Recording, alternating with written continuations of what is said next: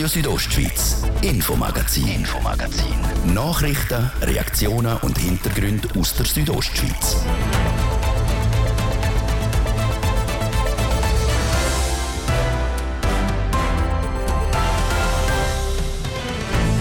Eine Hiobsbotschaft für Schwanden im Kanton Glarus. 40 Leute dürfen nie mehr zurück in ihre Häuser nach der Erdrutsch von Ende August. Sechs in dem Gebiet viel zu gefährlich. Und Graubünden ist nicht nur der Kanton mit seinem blauen Gold. Graubünden ist auch der grösste Wald- und Holzkanton und das gute Bündner Holz soll auch hier bei uns wieder mehr in den Bündner Schreinereien und Co. verarbeitet werden.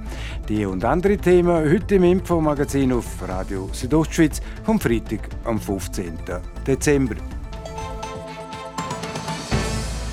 Es war Ende August, wo es in Schwanden im Kanton Glarus gerumpelt hat, gerumpelt wie verrückt. Der Hang ist gerutscht und hat eine Schneise von der Zerstörung hinterlassen. 112 Personen mussten evakuiert werden. Heute Morgen hat die Gemeinde Glarus Süd die neue Gefahrenkarte präsentiert, eine Hiobsbotschaft für etwa 40 Menschen. Die dürfen nie mehr zurück in ihre Liegenschaften. Endgültig. Carina Melcher. Beim Rutsch Ende August ist gerade mal ein Drittel vom Material abgekommen. 60.000 Kubikmeter Material ist noch im Hang. Das entspricht etwa einem Volumen von 60 Einfamilienhäusern. Im Gebiet, wo von der Rutschung gefördert ist, sind die Gefahrenstufen neu festgelegt worden. Und da gibt es drei Stufen, sagt der Dolph Judy, Chef der Naturgefahrenkommission. Ja, Gefahrengebiet Rot ist eine starke Gefährdung. Dort ist ein Betretungsverbot verfügt worden. Gefahrengebiet Blau, dort ist eine mittlere Gefährdung. Dort äh, wird äh, über kurz oder lang kommen wieder reingehen. Und Gefahrengebiet Gelb ist eine geringe Gefährdung und auch dort wird zukünftig wieder möglich sein, dass man reingehen kann. Am massivsten sind die Konsequenzen in der roten Zone. Die Häuser in dieser Zone müssen Stand heute abgerissen werden, weil Gefahr für Leib und Leben besteht. Die Betroffenen werden noch im Dezember vom Gemeinderat telefonisch informiert und zu Gesprächen eingeladen. Die sind dann Mitte Januar. Anschließend will der Gemeinderat entscheiden, welche Gebäude definitiv abgebrochen werden. Die Gebäudeversicherung Glarnersach schreibt in einer eigenen Mitteilung, dass Häuser in der roten Zone voll und ganz entschädigt werden, egal wie stark sie beschädigt sind. Ebenfalls möglich ist es, sich der Zeitwert vom Haus auszahlen zu lassen.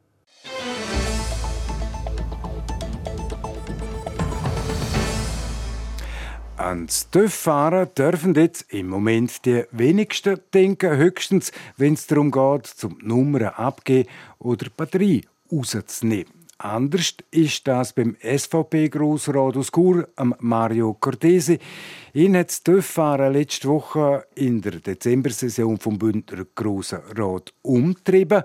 Er hat von der Bündner Regierung wissen, wie sie zu Unterfahrschutz steht. Mit der Antwort der Regierung ist der Mario Cortesi aber alles andere als zufrieden gewesen. Jasmin Schneider, sie berichtet.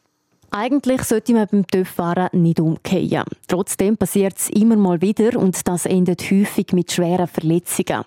Laut Zahlen der Kantonspolizei Graubünden sind allein letztes Jahr im Kanton in Verkehrsunfällen mit TÜV 42 Personen schwer verletzt worden. Acht Leute sind gestorben. Um so schwere, teils sogar tödliche Unfälle zu verhindern, sind sogenannte Unterfahrschütze von Vorteil, wie der SVP-Grossrat Mario Cortesi sagt in einer Kurve, wo Leitplanken montiert sind, sind die Leitplanken in der Regel an ein H-förmigen Profil montiert. Und wenn man in so einen reinrutscht, oder, dann werden einem irgendwelche Gliedmassen abtrennt oder man wird äh, schwer verletzt. Wenn dort aber ein sogenannter Unterfahrschutz dran ist, das ist eine Art wie eine, eine kleinere Leitplanke unter der Hauptleitplanke, dann prallt man dort ab und äh, verletzt sich wesentlich weniger. In Graubünden gibt es einen Haufen Strassen und Kurven mit Leitplanken, um Autofahrerinnen und Autofahrer zu schützen. Häufig haben die aber keinen Unterfahrschutz. Zum Beispiel die kurvige durch den Ski zwischen Thusis und Tiefenkastel. Die hat zwar eine Leitplanke, aber eben keinen Unterfahrschutz. Darum hat der Mario Cortesi von der Regierung wissen, wie sie zu diesen Unterfahrschützen steht und ob sie bereit wäre, mehr von denen zu montieren. Die Regierung hat dann quasi auch, das hat mich wirklich ein bisschen gestört, sie hat dann erwähnt, ja, äh, es hat keinen Einfluss auf das Fahrverhalten der äh, Motorradfahrenden, oder, wenn man so Unterfahrschütze äh, montiert. Aber das war ja genau nicht die Frage, die ich gestellt habe, sondern was macht man, um die Verletzungen zu mindern? Und die äh, Frage im Zusammenhang, äh, die könnte man ja auch bei den, bei den Autos stellen und sagen, ja, äh, wenn die in dem Sinn keine Fahrfehler machen, bräuchte es ja auch keine Leitplanken. Also das habe ich in dem Sinn wirklich keine gute Antwort gefunden. Die Regierung führt in ihrer Antwort zudem aus, dass an den Stellen, wo es zu vielen Unfällen kommt, schon heute dieser System montiert werden. Und auch präventiv bei Strecken, wo viel mit TÜV unterwegs sind, gibt es Unterfahrschütze. Wo die zusätzlichen Leitplanken montiert werden, ist laut der Regierung immer eine Risiko- und Güterabwägung. So es zum Beispiel schwieriger, um durch die Unterfahrschütze Schnee zu räumen. Und so einen Schutz wieder wegzunehmen, ist aufwendig. Die modernen Systeme, die kann man ganz einfach demontieren. Das ist offenbar so ein Klicksystem, wo man sie ganz einfach kann demontieren und für den Winter so eine Passstraße in dem Sinn kann entschärfen, weil im Winter sind sie ja nicht unterwegs, die mit dem Velo und die mit dem TÜV. Weil Mario Cortesi überhaupt nicht einverstanden ist mit der Antwort der Regierung, will er sich jetzt mit den Verantwortlichen vom Kanton treffen, die für die Montage von diesen Leitplanken zuständig sind. Das, um mehr über die Kriterien für die Montage von diesen Leitplanken zu erfahren. Er werde das Thema sicher weiterverfolgen, wenn nötig auch mit einem Vorstoß im Grossen Rat. Ja, und unterschrieben haben die Anfrage von Mario Cortese gut 30 Bündner Grossrätinnen und Grossräte.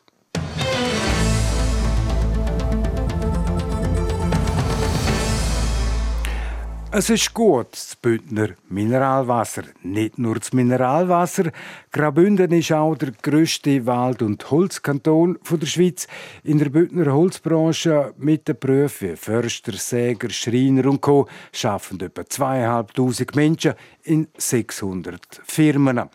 Das meiste Bündner Holz wird aber nicht bei uns im Kanton verarbeitet. Das will ein Betrieb im Mittelbünden ändern. Tre Sources, jetzt hat es geklappt. Tre Sources in Savognin ist das. Für das hat das Unternehmen ein hochmodernes Sägewerk gebaut. Es berichtet Zarina von Wiesenfloh.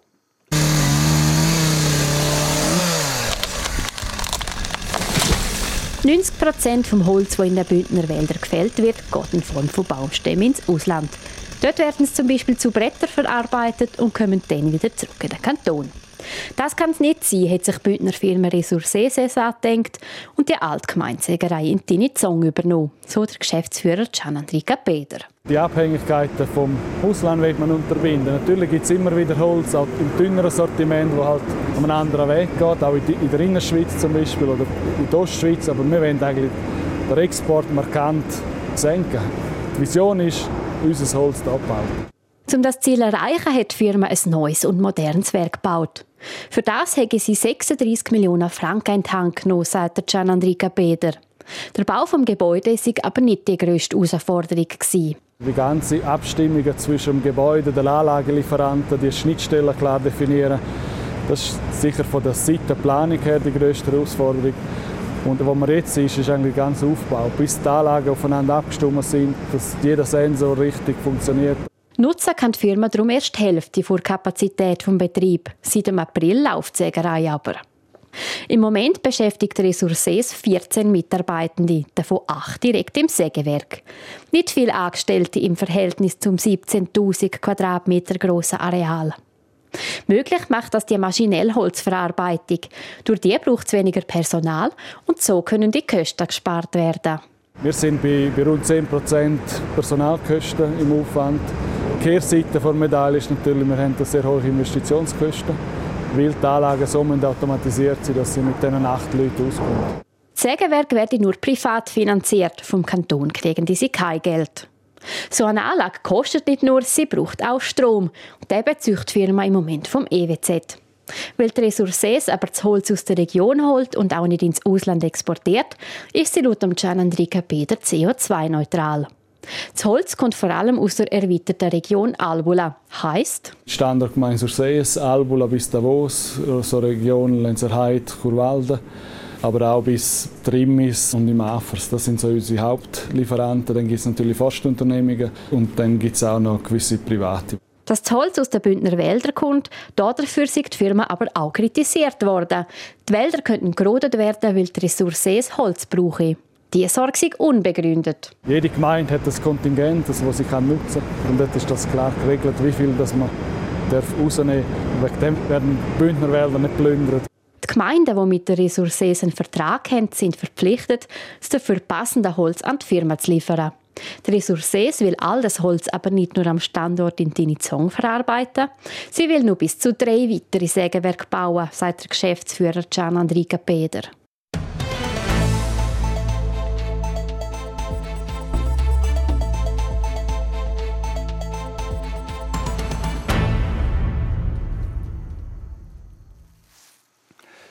Der Wolfgang Amadeus Mozart, das Genie, bald in der Dorfkirche von St. Moritz.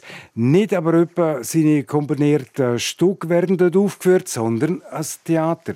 Die Inszenierung ist der erste vom neu gegründeten Theaterverein von St. Moritz. Der Verein will internationales Theater ins Engadin bringen, in einen Ort, wo Theater sonst eher ein bisschen zu kurz kommt. Karina Melcher berichtet. Alpine Theatre Company, kurz ATC, ist ein neu gegründeter Theaterverein im Oberengadin. Ein Verein, der das Ziel hat, neue Theaterproduktionen in alpinen Raum zu bringen, wie der Alexander Moizzi sagt. Er ist Schauspieler und Mitbegründer von ATC. Internationales Theater in die regionalen Gebiete zu bekommen und dort eine Theaterlandschaft zu schaffen und generell Theater wieder attraktiv zu machen, für auch für ein Publikum, das jetzt nicht so theateraffin ist. Und äh, gerade in dieser Zeit, glaube ich, ist es das Wichtigste, etwas wieder für Herz, Geist und Seele zu tun. Und genau das soll das allererste Stück, das der Theaterverein auf stellt, herbringen. Das erste Projekt vom Verein ist die Tag in der letzten Züg. Am Sonntag ist die Premiere von Re Mozart, eine Neuinterpretation der Geschichte von Wolfgang Amadeus Mozart eine Version, die Neues aufzeigen soll. Wir zeigen nicht einen Mozart, den jeder kennt und der nicht romantisiert ist, sondern wir zeigen eben auch die Schattenseiten und könnte sein, dass wir natürlich gewissen Leuten auf die Füße treten damit, aber genau das macht gutes Theater ja aus, dass man anders ist und aneckt und Neues zeigt. Der Alexander Meutzi spielt auch gerade selber mit im Stück. Seine Rolle ist die von Antonio Salieri, einem grossen Gegenspieler von Mozart. Die Rolle von Mozart spielt der Schauspieler und künstlerische Leiter von ATC, Alexander Albrecht. Die Neuinterpretation von Mozart ist für ihn vor allem eins. Anstrengend. Nein, es ist eine sehr herausfordernde Rolle. Mozart, äh, viele haben ein Bild von ihm, viele haben ein romantisiertes Bild von ihm und ähm, wir zeigen ihn, wie er sehr wahrscheinlich von seinem Innenleben her tatsächlich könnte sein, mit ein paar Mythosfragen zu versuchen beantworten und gleichzeitig den Mythos Mozart zu belassen. Und das macht es äh, sehr herausfordernd. Um sich in die anspruchsvolle Rolle hineinzufinden, hat er unter anderem Biografien und psychologische Analysen über den Mozart gelesen. Die beiden Schauspieler, der Alexander Albrecht als Mozart und der Alexander Moizzi als Salieri, bilden auch schon das ganze Ensemble vom Stück. Ein Mozart-Theater zu inszenieren, wo nur zwei Schauspieler auf der Bühne sind, sei keine einfache Aufgabe gewesen, sagt die Regisseurin vom Stück, Felicitas Heyerig. Man weiß natürlich, dass Mozart umgeben war von Menschen, von Menschen, die ihn prägt haben, von Menschen, die ihn gefördert haben, von Menschen, die ihn bewundert haben, inspiriert haben. Und für uns war es wirklich eine Herausforderung, als Kreativteam eine Fassung zu schaffen, die eben funktioniert mit zwei Darstellern auf der Bühne. Damit das gelingt, ist es der Felicitas Heirig wichtig, um das Publikum berühren zu können. Sie selber hat es beim Zuschauen der Probe der beiden Schauspieler schon voll reingenommen. Und das Erlebnis auch dem Publikum zu bieten, das mache ich gutes Theater aus. Radio Südostschweiz, Infomagazin, Infomagazin. Nachrichten, Reaktionen und Hintergründe aus der Südostschweiz. Ja, um vier Minuten ab halb sechs sind wir jetzt auf dem Glatteis und auf dem ist sie die Namensgeberin von ihrer weltberühmten Bielmann-Pirouette. Kür-Olympiasiegerin, Weltmeisterin, Olympiasiegerin, die Ikone Dönis Bielmann. In Chur wollen Kinder der Dönis Bielmann auch nacheifern. Auch Kinder mit einer Beeinträchtigung die können neu beim Eisclub Chur Eiskunstlauf lernen. Zarina von Wiesenfloh berichtet.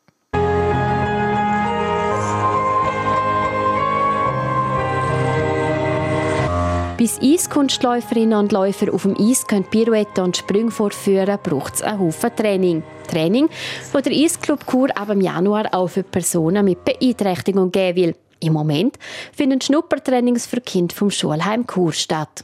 Agnes Vasella, Präsidentin vom Eisclub Chur, sagt, dass die Kinder Freude haben, um aufs Eis zu kommen. Es hat Kinder, die wollen einfach für sich selber fahren, aber es hat auch einige Kinder, die wirklich mit der Eislauflehrerin da anfangen Pirouetten üben oder in der Hocke fahren und sehr wissbegierig auch sind zum Ausprobieren, was gibt es eigentlich alles, außer nur gerade vorwärts fahren.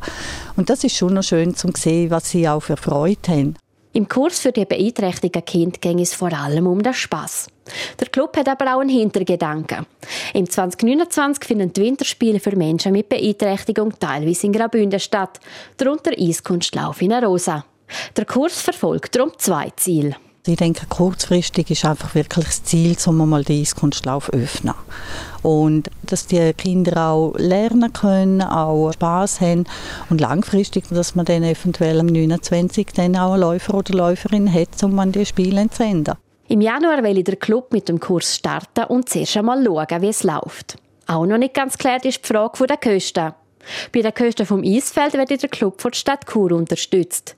Für den Kurs braucht es aber noch ein bisschen mehr. Wir sind jetzt auf Sponsorensuche, wenn wir so einen Kurs anbieten, dass wir dann halt die Eis- und Trainerkosten nicht zu 100% überwälzen müssen an Eltern und dass wir da halt irgendwo auch ein bisschen gesunde Balance finden, was ist für Eltern finanzierbar. Weil Eiskunstlauf sei ein teures Hobby, sagt Agnes Vasella.